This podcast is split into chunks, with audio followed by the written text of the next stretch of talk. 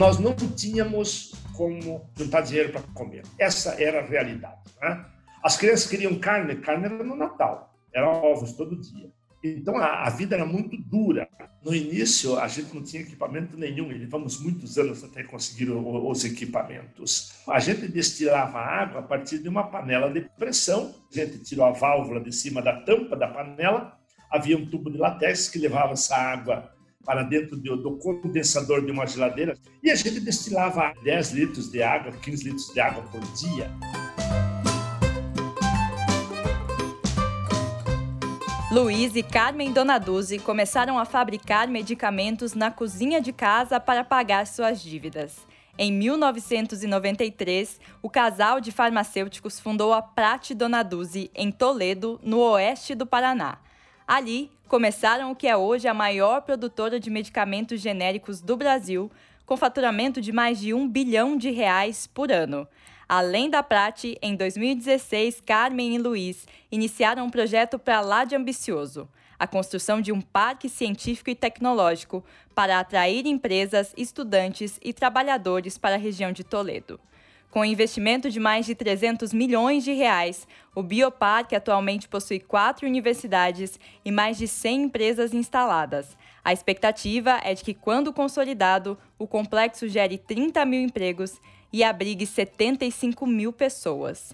Neste episódio, vamos conhecer os bastidores da criação da farmacêutica, que hoje tem 5 mil funcionários, e os planos de Luiz para tornar o Bioparque uma referência em inovação no país.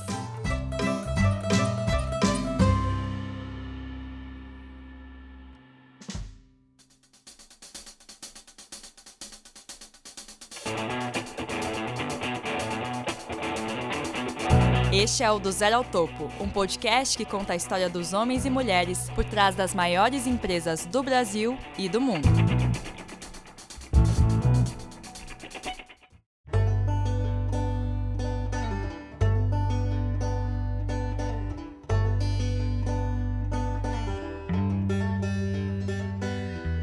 Eu sou gaúcho, ou eu sou rio-grandense, de repente fica melhor. Viemos para o Paraná nos anos 60 em uma região que hoje se tornou uma das regiões mais ricas do país, que é o oeste do Paraná, devido à terra e devido à cultura que se formou aqui, essa cultura vindo do Rio Grande do Sul, trazida pelos alemães, pelos italianos, pelos poloneses. Eu tinha 10 anos quando nós viemos para o Paraná e os primeiros anos foram muito difíceis, porque era, era desbravar a floresta, não havia nada, não havia energia elétrica, não havia asfalto, não havia televisão é, uma vida realmente dura, que é a vida de, de milhões de pessoas é, da minha geração. Nos anos 60, o país é, ainda era um país agrícola, é, de grandes dificuldades, mas eu sempre gostei muito de estudar. E eu comecei, é, naquela época, 1968, havia duas possibilidades no Brasil, praticamente aqui no interior, era ser padre ou ir para um internato agrícola, fazer o ginásio agrícola. Padre eu não queria, não. Não era, não era minha praia, nunca foi minha praia e, continua não sendo. Mas o agrícola podia ser interessante, até, até para poder é, fugir dessa situação, né? que tudo que a gente queria era ter uma vida melhor. E os pais também almejavam muito. A expectativa, eu sou o filho mais velho, a expectativa era muito grande de vencer na vida. E quando eu fui para o ginásio, eu era muito desengonçado e curioso, então eu sofri muito bullying. O sucesso que eu tenho hoje está muito relacionado com o bullying que eu sofri, porque se eu, se eu era desengonçado, eu não conseguia jogar futebol, todo mundo jogava futebol. Se eu era curioso, eu fazia perguntas idiotas e era alvo de chacota dos colegas. Então, onde que eu fui? Eu fui para a biblioteca. Eu descobri a biblioteca até, até aquele momento eu não tinha acesso a livros, no interior você não tinha acesso a livros. E eu descobri que na biblioteca havia todo um mundo fantástico. E isto, naquela época, foi fundamental, porque eu fui me diferenciando do pessoal. Então, eu fiz sete anos de escola agrícola. E aí eu falei, depois no, no, na graduação eu vou fazer agronomia, o que, que eu vou ver? Ah, você vai ver as mesmas coisas que você viu nesses sete anos. Eu falei, então não quero, quero fazer outra coisa. E alguém falou, vai fazer farmácia, mas fazer farmácia tem que dar injeção, né? Não, você pede uma enfermeira. Falei, então é farmácia que eu vou fazer. E o senhor, nessa época, tinha uma namorada que era sua vizinha, é isso? Como é que era essa, essa relação? É, era, era, sim, a Carmen. Isso já faz mais de meio século, meu Deus. A Carmen acabou indo para Maringá depois comigo, é, começou biologia e depois é, foi para, é, para o curso de farmácia. Quando eu me formei em 79, eu montei uma farmácia no sudoeste do Paraná e a Carmen continuou fazendo o curso. Ela estava um pouco mais atrasada do que eu, um tempo ela parou para me ajudar na farmácia e depois de dois ou três anos lá no interior do Paraná, eu senti que não era aquilo que eu queria. Eu queria, eu queria estudar, eu queria avançar na vida. E aí foi que eu comecei mestrado em Campinas, é, em biotecnologia. E quando cheguei em Campinas, bom, quantos anos vou levar para fazer o mestrado e o doutorado? Seis, sete anos. E aí alguém falou, mas na França você consegue fazer um pouco mais curto o tempo. E foi quando a gente tomou a decisão de ir para a França. A gente não tinha bolsa. Comemos a farmácia no primeiro ano de, de França, mas fomos para a França com a, a, energia de que tinha que ter sucesso. Nós não podíamos voltar, porque voltar seria muito ruim. Então a gente foi disposto a trabalhar, a fazer o que fosse possível para avançar. Como é que foi essa integração aí com essa cultura totalmente diferente? Eu aprendi francês no momento que eu decidi ir para a França, isso era em maio de 82. Em outubro eu estava na França começando o DA.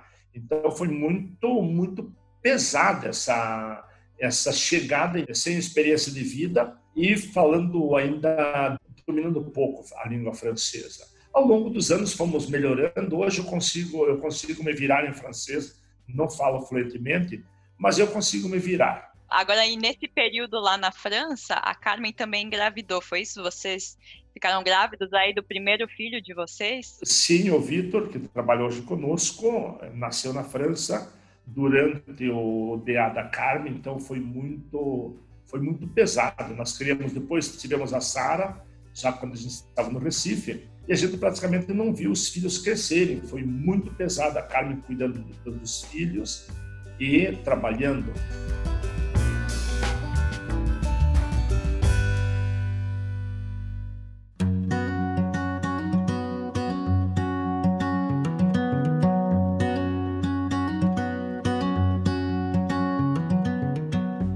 Qual que era a visão de vocês para o futuro, né? Assim, poxa, vamos estudar, depois vamos fazer o quê? Sendo que o país também tem muito esse gap de investimento em novas tecnologias, investimento público, por exemplo, de universidades, né? Vocês queriam seguir a carreira de pesquisador? Qual que era o racional? O que, que vocês pensavam em fazer aí? Eu penso que eu fui sempre muito ambicioso. E eu queria chegar, eu queria fazer pesquisa, eu queria chegar no topo. Então, quando você é jovem e começa a fazer pesquisa, você imagina que você tem um projeto para mudar o mundo. Qualquer projeto, qualquer pesquisador, eu vejo hoje o pessoal de 18, 19 anos chegando aqui e eles querem mudar o mundo. E eu digo, cara, muda o teu entorno que já está de grande tamanho. A gente sempre olha as coisas como existindo um preto e um branco. E na realidade o que existe é um cinza. E você cai nisso que, que os franceses chamam, chamam de marrecagem. Você cai num lodaçal e você passa anos e anos ou décadas dentro desse lodaçal se você não, não, não ficar esperto. E a pesquisa tem esse aspecto. Ela é muito intangível, ela é muito abstrata, e você tem um sentimento que está avançando e às vezes você está no mesmo lugar patinando. Quando voltamos ao Brasil, eu estive trabalhando no serviço público no Nordeste e eu vi que o Nordeste, apesar da pobreza, tem uma população muito grande. E não só uma população muito grande, mas um potencial para fazer uma montanha de coisas. E aí foi quando a gente viu que, por exemplo, não tem no Nordeste boas empresas vendendo equipamentos para controle de qualidade para as indústrias, para as universidades. E foi o que eu comecei a fazer. Saí, da, saí do, do ITEP, que era o órgão que eu trabalhava, e montei uma empresa de venda de equipamentos, de material de laboratório e controle de qualidade. Isso foi muito bem até que veio aquela bomba de nêutrons, que foi o plano Collor. Todo mundo ficou muito, muito mal, alguma coisa terrível tinha acontecido, é, foi muito pior do que a pandemia, não há dúvida, até porque a pandemia chegou devagar, e lá não foi um dia, hoje estava bem, amanhã explodiu tudo aquilo, todo mundo ficou sem dinheiro e nós ficamos sem trabalho. A Carmen trabalhava, trazia comida para casa. A Carmen trabalhava como pesquisadora, ganhando 250 dólares. Olha a situação que era trabalhar nos anos 80 fazendo pesquisa no Brasil. 250 dólares. Mas aquilo dava comida e um aluguelzinho para a gente poder morar. E foi a única vez que eu tive férias. Eu fiquei 60 dias sem trabalhar. E o que, que eu vou fazer? A gente tentou levar turistas para Itamaracá. Nós tínhamos uma Brasília velha. Claro que não levamos ninguém. Vamos vender sanduíche na praia. Também não dava pé. Carmen, vamos fazer pão e vender de casa em casa, fazer pão. E alguém falou, vamos vender medicamento de uma empresa que tem aqui? Eu falei, para um pouco, e por que, que nós não podemos fazer medicamentos? Mas nós fizemos biotecnologia, eu fiz farmácia e bioquímica. Eu não tinha conhecimento em indústria farmacêutica, e nem a carne. Mas a gente tinha acesso aos livros, as teses nos dão essa capacidade de você aprender a se virar sozinho, ir aos livros para achar soluções. E aí a Karen foi na biblioteca, naquela época não tinha bibliografia nenhuma praticamente, e a gente começou exatamente com o básico fazendo mercúrio, mertiolato, água oxigenada, tintura de iodo. Foi assim que a gente começou. E na cozinha de casa, era isso? Era tudo improvisado? Eu sempre digo que eu comecei com 100 dólares. Porque se eu falar que eu comecei sem nada, é muito feio. Então eu comecei com 100 dólares. Vamos dizer que foi assim que a gente começou. Nós não tínhamos como é, juntar dinheiro para comer. Essa era a realidade. Né? As crianças queriam carne, carne era no Natal. Eram ovos todo dia. Todos os colegas do Vitor, a gente morava ao lado de uma favela, o Vitor ia numa escola que não devia ser muito longe dessa favela, todos os colegas tinham televisão. Lá em casa não tinha televisão, porque não tinha como comprar televisão. Então a, a, vida era muito dura. No início a gente não tinha equipamento nenhum, e levamos muitos anos até conseguir os equipamentos. A gente destilava água a partir de uma panela de pressão. A gente tirou a válvula de cima da tampa da panela havia um tubo de latex que levava essa água eh, para dentro do, do, condensador de uma geladeira. A geladeira era nova, tá? Não sei como é que eu paguei a geladeira, mas a geladeira era nova, não era de comida.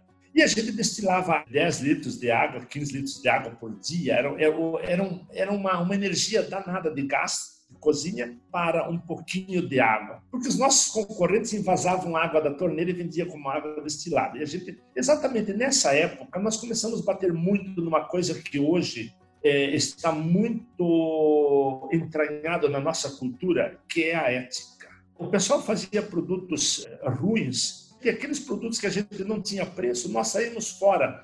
Nós pegamos a ética que a gente aprendeu um pouco na universidade, fomos desenvolvendo e ao longo dos anos isso foi se arraigando na nossa cultura.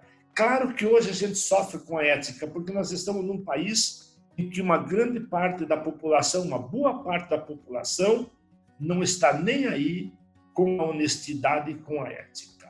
A ética custa cara no Brasil, mas dá para fazer as coisas trabalhando corretamente, dá para avançar, no longo prazo tem retorno. E aí, quer dizer, desde o começo vocês buscaram aí mesmo com recursos super limitados, fazer tudo corretamente Vendiam chás, vendiam água destilada. Mercúrio cromo, água, água oxigenada, e fomos avançando. E em 92, teve a cólera no Brasil. E a gente era em três no Recife, eu, a Carmen e o Vitor. E aí a OMS falou, ah, um terço da população vai morrer no Brasil. E a gente está no o Recife é uma região muito baixa, uma região complicada do ponto de vista sanitário. E eu falei, Carmen, vamos embora para um lugar mais alto, né? Mas aí, nesse tempo, e é exatamente aí onde entra o empreendedor, o pessoal falou, nós queremos hipoclorito de sódio. Tá, mas hipo... o, que, o que é hipoclorito de sódio? Gente não sabia. Não é água sanitária. Tá, mas você vai no mercado e compra água sanitária. Não, mas isso é para colocar na alface, para colocar na caixa d'água. Isso tem que ser vendido na farmácia. Não pode ser água sanitária lá do, do supermercado. Então começamos a fazer hipoclorito de sódio, era frasquinhos de 100 ml, e começamos a vender nas, nas farmácias. Isso começou a tomar uma dimensão maluca. E aí tinha gente vindo buscar isso de madrugada e a gente não vencia a produzir. É, nós colocamos um, tanque, havia uma edica, um, um local mais alto, colocamos o tanque em cima daquele forro, a gente colocava água, adicionava o hipoclorito de sódio, dissolvia e embaixo tinha uma mesa cheia de meninas enchendo. Tinham luva, mas aquilo, aquilo derretia tudo. Mas cada frasquinho daquilo, naquela época, era um real. e rapidinho a gente tinha um frasquinho daquilo cheio. Então foi que a gente juntou num espaço de tempo curto um bom dinheirinho que conseguimos pagar as dívidas e aí a gente conseguiu fazer uma viagem ao Paraná para visitar a família depois de dois ou três anos que não conseguia voltar para cá. Durante exatamente essa essa epidemia de cólera, a gente ficou naquela época muito energizados e foi dessa forma que saiu a Sara foi durante a época da cólera. Então, em vez da gente perder alguém no Recife, que era o medo que a gente tinha, nós viemos de lá para o Paraná em quatro. A Sara nasceu durante esse período. E nesse tempo, o governo do Paraná estava ofertando 50 mil dólares para quem quisesse investir no, no meio rural ou na cidade. Era panela cheia no meio rural e o bom emprego nas cidades, para gerar emprego. Era um financiamento. E nós pegamos esse financiamento, compramos as primeiras máquinas, fizemos um, uma, uma pequena fábrica aqui em Toledo, onde a gente está. Então foi quando a gente mudou, mudou para o Paraná em 93, 94, que a gente começou a avançar aqui. Nesse momento você e a Carmen, o senhor e a Carmen estavam alinhados aí de é isso, vamos deixar lá sem apego nenhum com a vida que tinham construído em Recife, vamos voltar para o Paraná e começar aí uma nova empresa do zero? Não, você não começa uma empresa do zero, não é exatamente começar uma empresa do zero. Nós aprendemos na, na tese trabalhar com pilotos. Então, um dos conselhos que eu dou a todo mundo, qualquer coisa nova que você vai fazer, faça um piloto, faça um test drive. Pega, pega uma porção pequena daquilo, tá? Então, nós, o que, que a gente fez? Continuamos no Recife, ao mesmo tempo que a gente ia avançando aqui no Paraná. E quando foi que vocês, então, pegaram todo mundo, né? Pegaram a família aí, dessa vez com quatro, e falaram: então vamos agora para Toledo, vamos fixar lá. E vocês envolveram mais gente da família nessa, na construção desse início aí da empresa, foi isso? Quando nós viemos para o Paraná, nós vimos que havia um potencial muito grande na indústria farmacêutica, né? E que continua havendo um potencial hoje, mesmo que seja extremamente difícil de entrar. É um, é um segmento hoje é, muito complexo, extremamente complexo. Depois que o produto está registrado, só para lançar no mercado, é um projeto com 500 ações. Então, a, a parte de legislação se tornou é, de uma complexidade que dificilmente empresas novas entram no mercado brasileiro de medicamentos. Quando a gente veio para o Paraná, nós vimos que havia um potencial muito grande. E foi dessa, dessa maneira que nós puxamos o Arno, que é irmão, e o Celso, que é cunhado, para trabalhar conosco, porque eles podiam nos auxiliar e podiam se beneficiar desse progresso. Hoje continuamos com os mesmos sócios, o Arno é falecido, mas a Helenice continua sócia. O processo de vir levou quatro, cinco anos, foi um processo a gente veio vindo gradativamente, enquanto ia desativando lá e aumentando a atividade aqui. Foi dessa forma que nós fizemos a transição. No Paraná, então, qual que era a estratégia? Era produzir remédios que tinham perdido patente? É, o que tanto vocês fabricavam ali no começo? Hoje, e nós continuamos hoje fazendo medicamentos que perderam a patente. Naquela época, a gente fazia produtos mais comoditizados, começamos aí com dipirona, com produto paracetamol, produtos desse tipo, que eram é, produtos simples. E ao longo do tempo a gente foi, foi desenvolvendo genéricos. Eu acredito que hoje nós temos 450 apresentações, de, sobretudo de medicamentos genéricos. E como é que era a questão da concorrência, né? O senhor falou que hoje mesmo é difícil, esse mercado é mais complicado. Como é que era naquele momento, né? A concorrência sempre vai existir e a tendência dos, de qualquer produto é tornar-se comoditizado. Eu ouço às vezes o cara dizer: ah, eu tenho uma patente e eu, tô com, eu estou com o meu produto protegido. Eu não consigo ver dessa forma. Hoje, os caras, as grandes empresas, elas têm como contornar uma patente muito rapidamente. Muitas patentes são contornáveis e a tendência dos produtos é se comoditizar. O que, que a gente faz para isso? Nós temos que focar qualidade, nós temos que focar custos, nós temos que ter o produto com menor custo e nós temos que ter o produto com maior qualidade. E nós temos que atender bem o cliente, porque eu vejo ainda um atendimento muito, muito ruim aos clientes. As pessoas, não, as empresas não cumprem prazo. A outra coisa é a qualidade, produtos de má qualidade.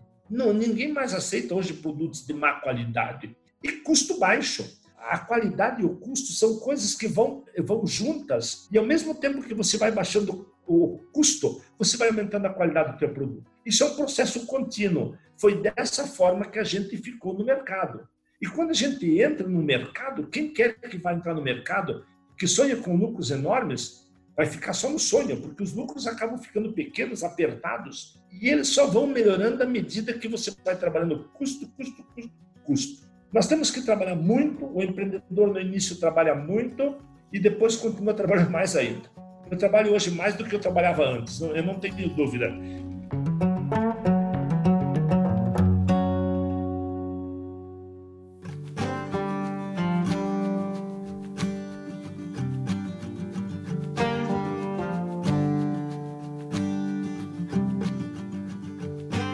Vocês cresceram no primeiro período participando de licitações né, do Ministério da Saúde, atendendo hospitais, é, nessa primeira avenida de crescimento, até chegar a parte da lei dos genéricos aí. Foi isso? Sim. Nós somos farmacêuticos e nós olhamos o produto, nós não conseguimos ver a embalagem, nós não somos da área de design. Então, os produtos nossos no início, eles não tinham um bom design, mas eles tinham uma, uma ótima qualidade.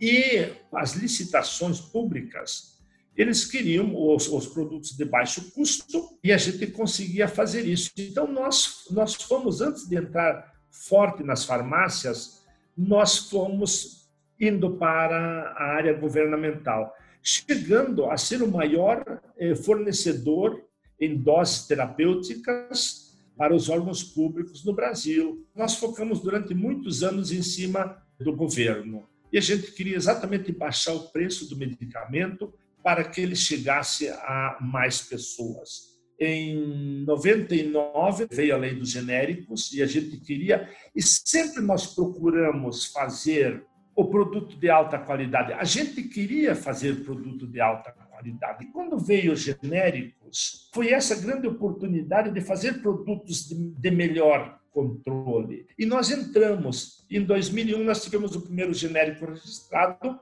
E hoje, hoje a Prate é o maior produtor de genéricos do país. Então, foi dessa forma que a gente foi crescendo, tanto focando no mercado público quanto o mercado privado. Que aí é isso, em 99 entrou em vigor a, a lei que liberava medicamentos genéricos e vocês começaram a fazer esse avanço aí por meio de farmácias, né? Como é que foi feito? Vocês contrataram representantes? Como é que funcionava para vocês conseguirem entrar nesse mercado? O que, que tanto vocês adotavam de estratégia nesse começo? Para você fazer o marketing de uma linha de produtos igual a uma linha de produtos farmacêuticos é muito pesado, porque são muitos é, entes envolvidos. O primeiro deles é a farmácia. É convencer o dono da farmácia de comprar, convencer o farmacêutico, convencer o balconista, ofertar a tua marca. Esse é todo um, um trabalho. O outro trabalho que a gente está fazendo hoje é o trabalho de visitação médica, um trabalho enorme profissionais competentes, não se faz com gente amadora, então o gasto é muito grande. E o terceiro, que ainda a gente está fazendo ainda é, de uma forma não adequada ainda, é o consumidor final, o consumidor final e o paciente. Então veja quanta gente envolvida. O consumidor final é o cara que compra na farmácia, o paciente é o cara que toma o medicamento. Trabalhamos alguns anos com a Stock Car, é para difundir a marca. E a gente, a gente foi se dando conta de que a gente tinha muito a ofertar aqui na prática, e temos, e a gente fazia mal esse marketing. Nós não conseguíamos difundir, mostrar o que, era a prática. E hoje, é, ou melhor, nos últimos anos, nós começamos, compramos um busão e começamos a trazer, num raio de mil quilômetros, trazer farmacêuticos, trazer donos de farmácia, balconista, e o pessoal saía daqui encantado. E quando a Carmen conta a história da prática, todo mundo começa a chorar, né? A, Carmen, a fala mais com o coração. E quando isso acontecia, que bastante gente chorando, aumentava a nossa venda naquele mês, depois continuava. Significa, no momento que as pessoas conhecem, sabem o que a gente faz, muda o conceito das pessoas. E isso não é só nós, é também em relação a outras empresas. Quando você leva o cliente, a tua empresa, e consegue mostrar que você faz alguma coisa bacana, ele acaba acreditando em você. Vocês sempre tiveram essa tática e deu certo, foi funcionando ao longo dos anos. Ao mesmo tempo, a empresa crescia, né, em termos de números de funcionários. Como é que era para vocês fazer a gestão dessas pessoas? Foi um processo que vocês foram aprendendo também? A, a gestão de pessoas, eu acho que é o, eu acho não, é o, o setor da empresa mais desafiador. É um setor que a gente apanha ainda depois de 30 anos e que muitas vezes a gente fracassa. Claro que hoje acertamos muito mais, mas ainda nós continuamos tendo dificuldades nessa área. É uma área muito complexa, é uma área extremamente. O, o retorno, quando se aplica no desenvolvimento de pessoas, eu não tenho uma medida, eu tenho um feeling. Eu digo o seguinte: quando você aplica desenvolvimento de pessoas, o retorno é 30 dias. Cada real investido, 30 dias depois volta para o teu bolso. Quando a gente aplica nos bons recursos humanos é curso de treinamento, é viagem, é um curso de graduação. É, hoje a Prate paga meia bolsa é, para cursos de farmácia, para curso de administração, para TI, e que são feitos aqui no Bioparque, ela paga metade da bolsa e ela economiza dinheiro. Por quê? Porque esse colaborador ele vai ficar quatro anos, depois mais quatro na prática, ele não vai embora. O custo o turnover, que as pessoas não se dão conta, as empresas não se dão conta, ele tem um custo muito elevado. É o custo de dispensar, ou a pessoa pede para ir embora, ou você dispensa e sai mais caro, o custo de contratar, mas, sobretudo, esse custo que é mal valorizado, que é a perda de produtividade. Até aquele colaborador chegar no nível daquele que foi embora, podem ser muitos anos. E as, as empresas não se dão conta disso. Então, o dinheiro que a gente economiza, e eu acredito que nós falamos aí de 10 a 20 mil reais economizado por ano, se a gente consegue ter uma boa gestão de pessoas, por funcionário, por colaborador, vale a pena você investir na formação do pessoal. Para o colaborador, o avanço que ele tem é brutal, porque ele vai para outro nível, sobretudo se ele conseguir ir para uma boa universidade. Hoje nós estamos no Bioparque com uma metodologia totalmente radical. É, nós temos o embrião da nossa universidade, com metodologia ativa, não tem mais professor dando aula na frente, os alunos trabalham somente em cima de projetos. Então, nós hoje desenvolvemos medicamentos para a prática a partir já do primeiro ano do curso de farmácia. E com isso, todos ganham, porque nós temos, nós temos alunos que, no momento que eles vão se formar, eles trazem uma bagagem fantástica da graduação. Hoje, as universidades no Brasil, eu acredito que 75% dos cursos não estão levando nem um real ao bolso dos seus estudantes. Os estudantes se formam e eles não têm aumento salarial porque têm um certificado. É, isso é um desastre, é um desastre, porque nós estamos numa sociedade cada vez mais complexa e formando gente com cada vez menos capacidade. É, então, nós ensinamos de uma forma prática, muito, muito focada aquilo que a gente faz. E aí, quando a gente resolveu fazer uma universidade, como é que nós vamos fazer? Vamos fazê-la de forma que as pessoas venham aqui e aprendam aquilo que vai ser útil no seu trabalho, no dia a dia. Esse é o desafio das universidades hoje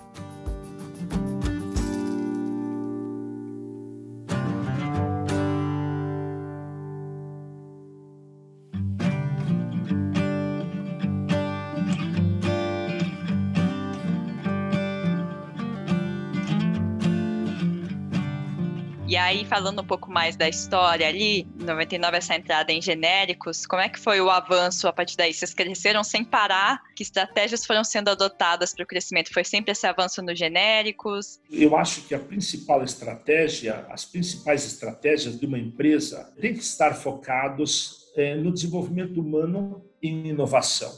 O Peter Drucker dizia que tem duas coisas na empresa, é inovação e marketing, o resto são despesas. É, as empresas têm que focar em inovação e têm que focar em marketing. E a inovação é interessante porque o desenvolvimento de pessoas também é igual. Quando a gente compra uma máquina ou faz um prédio, o retorno do investimento ele segue uma linha reta. Ao longo dos anos, a cada ano você vai tendo é, X daquilo que você investiu de retorno.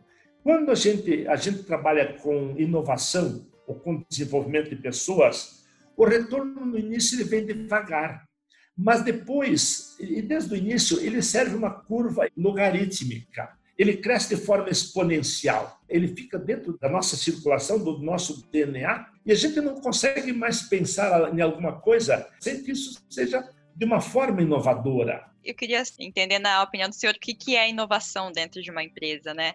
Inovar, ou, ou pesquisa, desenvolvimento e inovação, é todo um processo de fazer as coisas de forma diferente do que normalmente as pessoas fazem e que aquilo seja diferente para você, que aquilo seja um diferencial. Então, eu vou colocar um produto no mercado, o meu produto tem um diferencial. Eu vou dar um exemplo simples é que aqui entram duas coisas: a confiança, que é uma coisa fundamental, e inovação. Alguém é, resolveu, estava sozinho em Nova York, resolveu colocar uma sanduicheira em uma grande avenida. Como ele estava sozinho, ele não tinha tempo de, de servir o sanduíche e cobrar as pessoas. E ele colocou uma caixinha no chão que as pessoas compravam sanduíche e colocavam lá o dinheiro. Alguns colocavam menos, outros colocavam mais. Isso é o que a gente chama de confiança. A confiança ela ela baixa muito o custo de transação, mas isso também é uma inovação. A inovação são essas coisas, pode ser coisas simples, na maneira de você comercializar um produto, na maneira de você fazer alguma coisa em casa. Você tem uma ideia, anota essa ideia. Eu tenho sempre folhinhas amarelas junto comigo. Eu tenho um grupo no celular que eu chamo de comigo mesmo e hoje eu anoto no celular. Eu posso eu posso fazer áudio ou eu posso escrever. E hoje é interessante porque eu estou no tráfego, de repente, plim, surgiu a ideia. E essa ideia, ela vale, ela tem um potencial de milhões de reais. Mas anotar a ideia é a primeira coisa. É fundamental, quem quer fazer inovação, anotar a ideia em primeiro lugar. E depois essa ideia faz sentido, avança. Não faz sentido, não avança. E que momento que o senhor decidiu que ia sair da, da presidência, do dia a dia dos negócios aí da, da Prate Dona Duzi, né? Como é que foi esse processo de profissionalização da gestão, de mudança de comando, é, de sucessão aí nos negócios? O processo de sucessão de uma empresa, e sobretudo uma empresa que acaba tomando uma dimensão, uma dimensão grande, hoje nós estamos, a Prate hoje está entre as 500 maiores empresas do Brasil. E a sucessão de uma empresa dessas é, é extremamente complexa. É, você tem que começar muitos anos antes pensar como vai fazer. Nós chegamos um momento que a gente se deu conta que a prática Dona Dulce ela é, é invendável. Não dá para vender a prática Dona Dulce, não dá. Nós temos um compromisso ético com esses milhões de pessoas que a gente trata todo dia. Nós temos um compromisso ético com 5 mil colaboradores e colaboradoras. Então, se não dá para vender, temos que fazer a sucessão, porque o, o presidente da empresa tem abaixo milhares de pessoas, mas alguém que está na presidência está sozinho. E o dia que ele partir, se não tiver alguém preparado, a empresa afunda, vai ser vendida, vai ser fechada. E nesse, nesse sentido, eu comecei já a pensar muitos anos antes, mais de 10 anos, como que ia fazer isso. E o Éder Mafissoni, que começou a trabalhar conosco lá por 2003. E chegou um momento que eu vi, eu, eu senti o potencial do Éder, mas sobretudo uma uma comunhão de pensamentos, um alinhamento de pensamentos. O Éder, de repente, é a única pessoa que eu nunca briguei com ele aqui dentro da prática. A gente sempre pensou de forma muito parecida. E o Éder foi crescendo, foi crescendo, foi crescendo, eu fui, eu fui passando departamentos para ele, eu fui organizando o planejamento estratégico de uma forma muito holística e fui fazendo os processos de forma que, se o Éder continua fazendo e melhorando aquilo que eu deixei, os próximos 30 anos estão garantidos. E chegou um momento que eu, a gente que começar a sair da prática, porque, do contrário, atrapalha. É, atrapalha o presidente continuar lá e já quase aposentados, indo nessa direção, os amigos nossos da mesma, da mesma idade estão, a maioria já aposentados, muita gente já desacelerando a vida, outros já partiram dessa. Nesse tempo, o que vamos fazer, cara? Vamos comprar uma fazendinha grandona, a gente leva, leva um gado de helicóptero para o mangueiro de noite, essa é uma delícia, né? Mas isso não faz sentido para nós nós. O que a gente gosta é de atividade humana, de você ver as pessoas fazendo, avançando, tendo vitórias, derrotas também. E nesse momento surgiu a ideia de criar o Bioparque.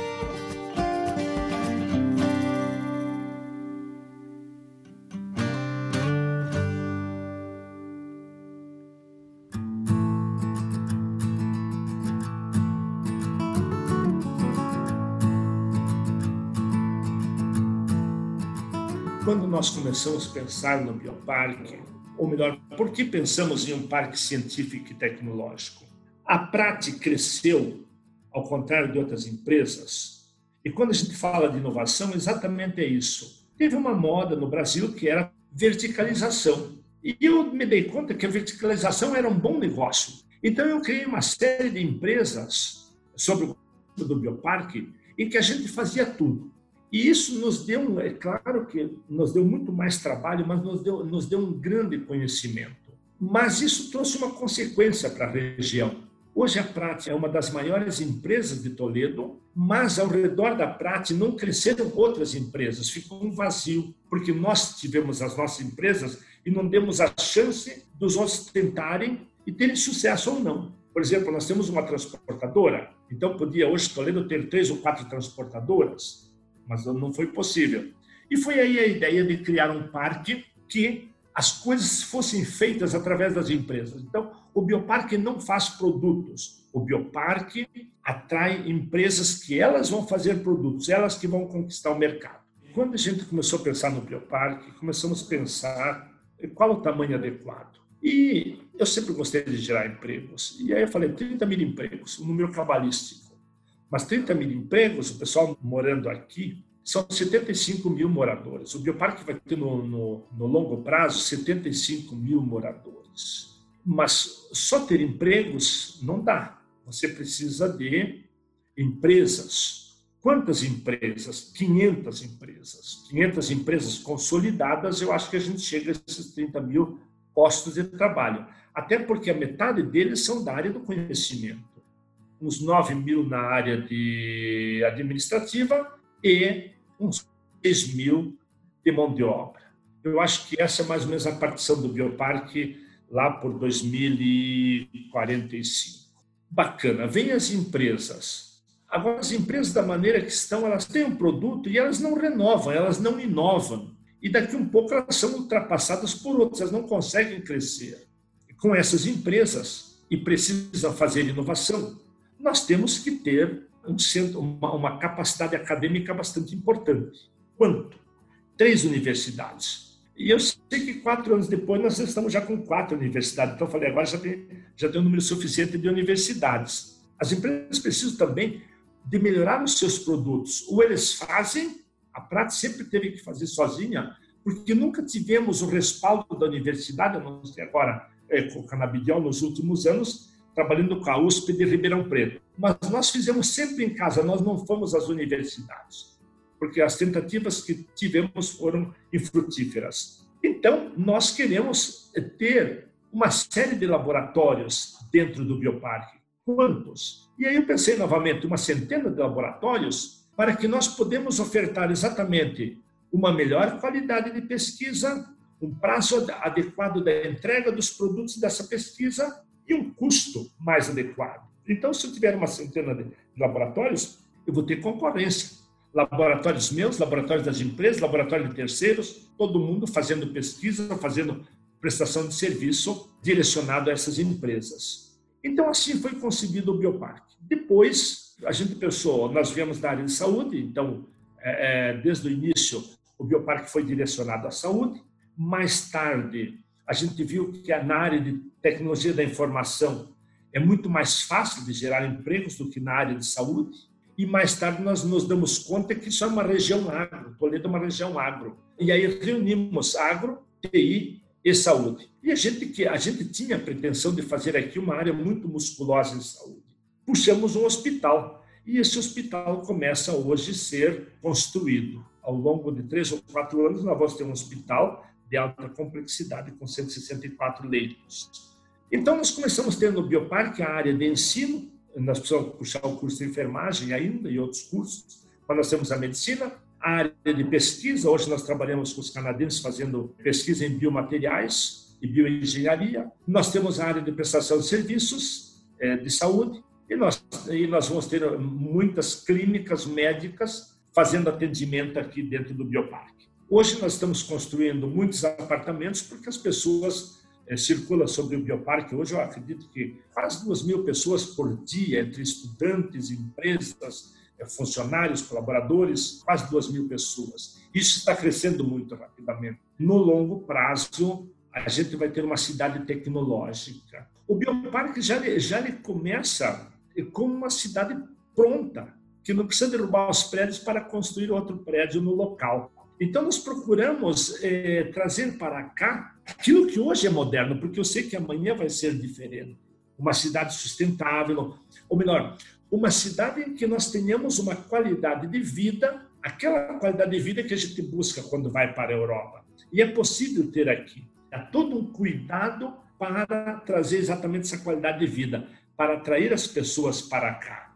As pessoas se deram conta de que elas podem trabalhar em casa. E eu penso que para a maioria das pessoas trabalhar em casa ficou infernal, porque você não tem em casa um local adequado para trabalhar. Barulho, às vezes você tem idosos em casas que não têm a disciplina que você precisa, é, as crianças sempre querendo, querendo o pai, querendo a mãe. Então, hoje nós temos que pensar em edifícios que, sim, que nós queremos estar junto com as crianças, que nós queremos almoçar em casa, mas que nós tenhamos locais também adequados para trabalhar. Mas, ao mesmo tempo que eu esteja a cinco minutos a pé de um coworking onde eu possa fazer uma reunião, onde eu possa. Ah, é, cansei em casa. As crianças estão fazendo muito barulho, deixa as crianças aqui. Eu vou lá para o coworking trabalhar, eu vou lá para uma sala do bioparque eh, trabalhar. Eu acho que esse é o futuro do trabalho.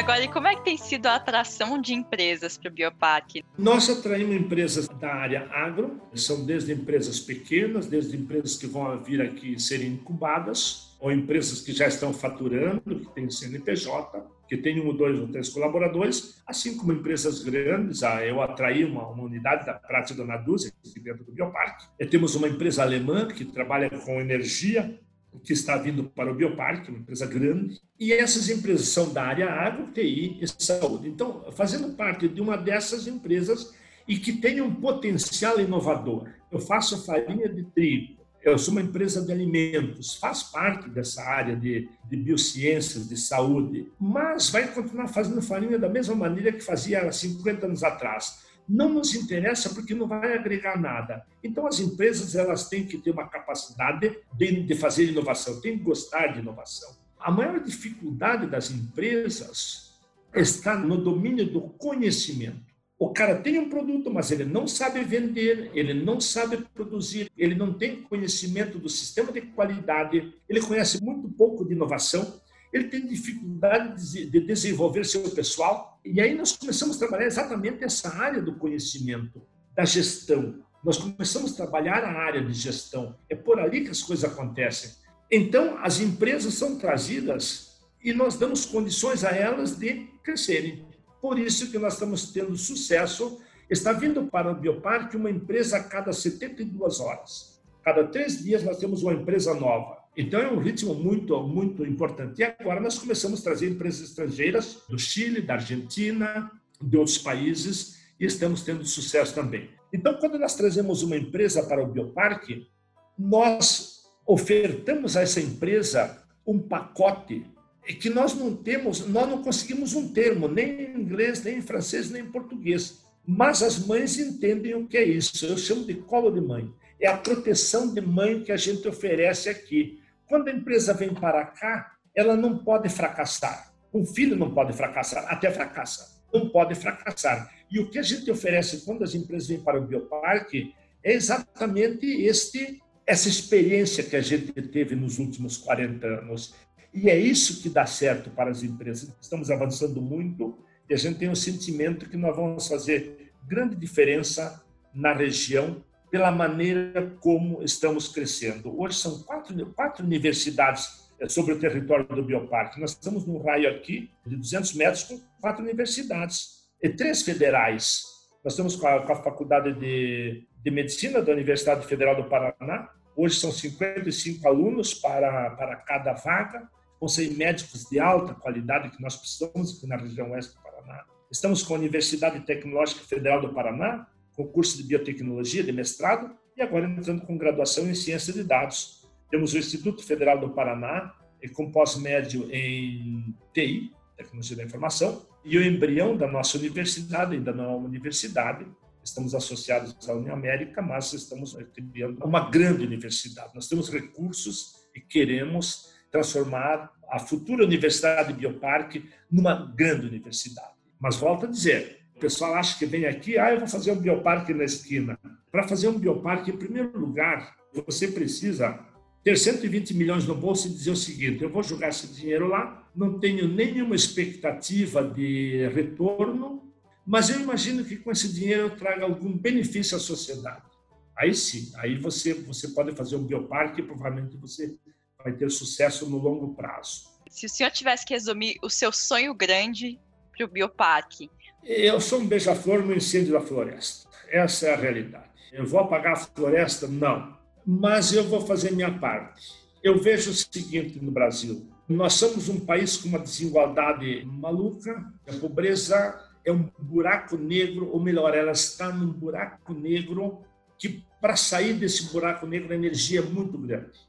Uma família que ganha hoje menos que 4 mil reais, a família, dificilmente a próxima geração vai sair da pobreza, porque os filhos vão continuar estudando em colégio ruim, os pais vão continuar estudando em colégio ruim. O meu sonho é levar o máximo possível de pessoas para um outro patamar de vida, porque depois que você fugiu desse buraco negro, não há mais limite. Você pode ser a pessoa que você quer na vida. É, você pode fazer um monte de coisas interessantes. Os filhos vão frequentar escolas melhores, eles vão crescer, e hoje eu vejo que as pessoas, os humanos, têm um potencial de desenvolvimento fantástico. A maioria desse potencial não é desenvolvido porque as pessoas estão dentro de uma malha que não deixam sair de lá. E nós temos que explodir essa rede e sair dela e se realizar profissionalmente ou, como pessoa. Acho que essa é, essa é a, grande, a grande sacada. Por que, que o senhor acha, e o que, que o senhor acha que foi fundamental aí para o casamento e a parceria com a Carmen ter dado certo todos esses anos, tanto nos negócios quanto na vida pessoal? Qual é o segredo aí? Por que vocês conseguiram fazer essa parceria aí tão longe? É a fome com a vontade de comer. Simples assim. E quando um cai, o outro puxa para cima, um está sempre apoiando o outro, ela é muito laboriosa, ela está sempre trabalhando e sempre pensamos muito parecidos de repente e trilhar os mesmos caminhos. Eu acho que isso isso foi fundamental ao longo destes anos. Nós temos estilos totalmente diferentes de gestão. Eu sou muito de pegar 5 mil pessoas e pôr eles trabalhar. A Carmen ela de trabalhar sozinha, ela não, ela, não, ela não gosta de gerenciar pessoas. Então, isso é uma complementação. Se você tem um cônjuge que puxa junto com você é, no empreendedorismo, vai firme que vai dar certo.